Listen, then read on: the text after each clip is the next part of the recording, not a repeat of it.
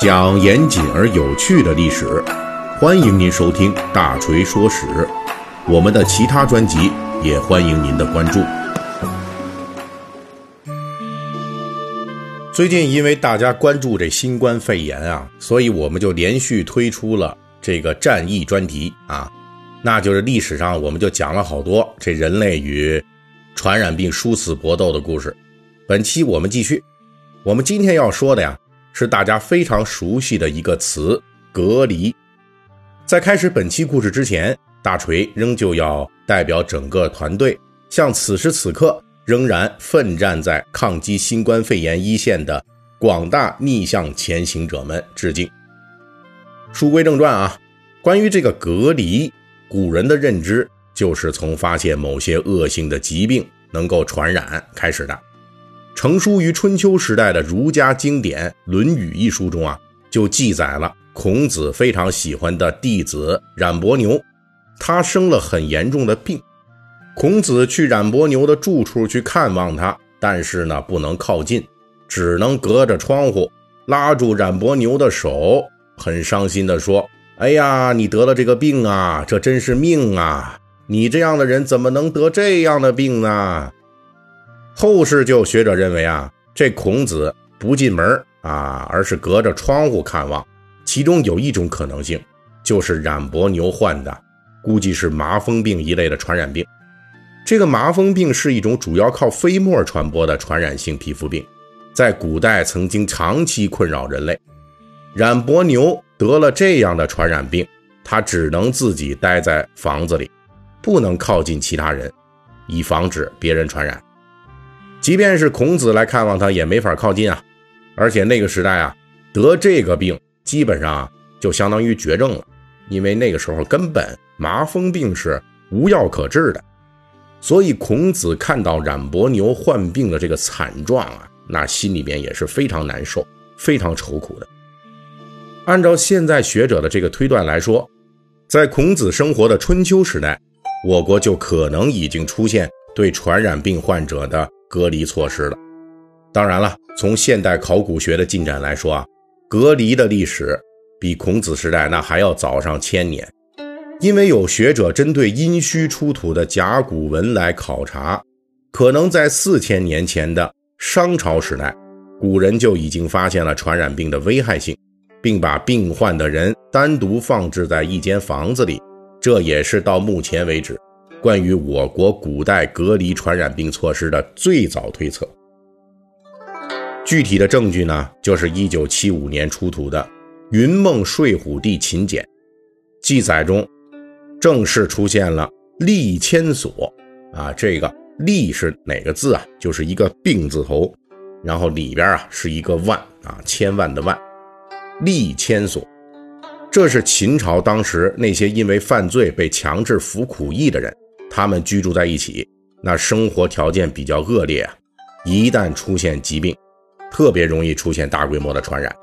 所以秦朝就专门设置了对应传染病的。隔离场所就是立迁所，这个“立”字啊，就是瘟疫的意思。在这个古代相当长的时间里，由于古人无法认识疾病的传播渠道以及传染病的本质，所以就无法开展针对性的治疗。而隔离病患，则是古人能够采用的代价相对较少而效果又比较理想的防疫手段，所以很快啊就普及开来。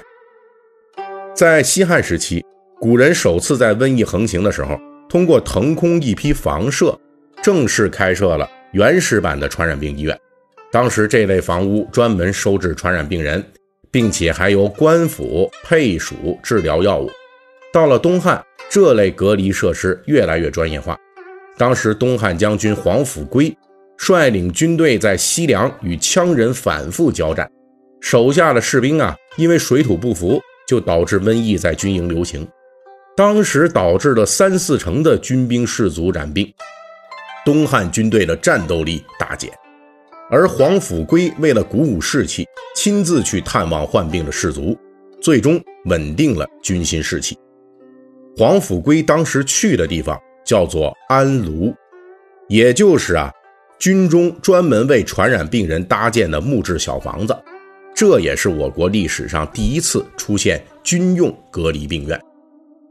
当然了，隔离虽然是阻断传染病的一种有效手段啊，但是对于被隔离的患者来说，这种隔离是具有伤害性的。为什么这么讲？因为古代时候的隔离啊，是光隔离不救治，哈哈，或者说呀，连基本的照顾啊，这个病人可能都就是得不到，哎。东晋的这个葛洪曾经记载说，有个人叫做赵渠，他得了这个麻风病，怎么都治不好。为了防范他的疾病传染给别人，最后家人没办法，就给他准备了食物和水，直接把他就送到深山的一个洞穴中去了。其实这基本就相当于为了群体的安全，把隔离的病患给放在人迹罕至的地方，任其自生自灭。那哪像咱们现在的这种隔离呀？集中在这个场所，起码各种居住的条件还可以，是吧？然后呢，有吃有喝，也有医护人员啊，随时每天给呃检测体温啊，给测试啊。一旦有一些什么身体的问题，马上就能得到一些相应的及时的救治啊，不像现在，哎，所以这种隔离啊，是古人在无法有效治疗疾病的前提下被迫而为之。就属于一种被动的防御性行为啊，这个呢就相当于啊，把这个患病者的这个生命啊，把他的健康给牺牲了，哎，这个代价其实也是很大。那经过之后几百年的发展，因为疾病的流行而临时开设各种隔离病院，已经成为救灾过程中的常见措施之一了。到了唐代，正式出现了专门收治传染病人的丽人方。而且这个丽人方是男女分别集中隔离的。当时这类救治病人的机构往往依附于寺庙，作为各地寺庙乐善好施的一个辅助设施。不过后来啊，唐朝开始派遣专门的官吏房来负责管理及监督这些机构。封建王朝的正式介入和长期的管理，就让古代的隔离设施有了根本性的变化。有了唐朝的这个基础，在宋代正式设立了病方，作为收治病患，特别是传染病的惯例。而且除了朝廷之外，地方也会有一些私人设置的类似机构。后世非常熟悉的北宋文豪苏东坡，他在任职杭州期间，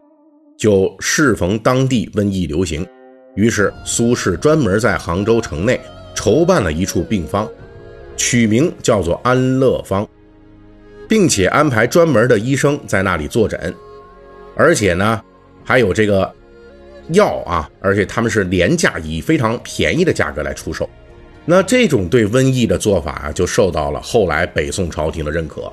这种官办的针对传染病的安置场所，从宋元开始就成为了定制。当然了，由于历史条件的限制，古人对传染病的知识不够。所以隔离场所呀，只能限于对人身的隔离，对传染途径的隔断，则更多的依靠经验和观察。比如宋代就发现，这个瘟疫之家在隔离的时候啊，需要开窗通风啊；而这个明清时代的人们则发现，跟传染病人要保持一定的距离，尤其是不能靠近病患，不能跟病患同吃，也不能穿病患的衣服。不过这些啊，在近代的防疫学诞生之前，更多的是一种经验的积累，而不是理论的突破。那尽管如此，在我国古代相当长的时间里，这隔离仍旧是古人对抗传染病的最有效的方式之一。这种近乎于壮士断腕的悲壮选择呀，起初是人类在面对传染病缺乏对抗手段的时候的一种被迫的选择，但是。经过近代的细菌学、病毒学以及防疫学的知识加成之后啊，这种古老的被动的手段就焕发出了强大的战斗力，成为我们至今仍旧能够用来对抗那些暂时没有有效治疗手段的病毒时，仍旧可以依仗的有效武器。好了，本集隔离的故事啊，就给大家讲到这儿。您要是喜欢听，可以微信搜索添加四四七九二。五八零三一七八，让小助手拉您进入大锤粉丝群，也可以关注我们的同名公众号。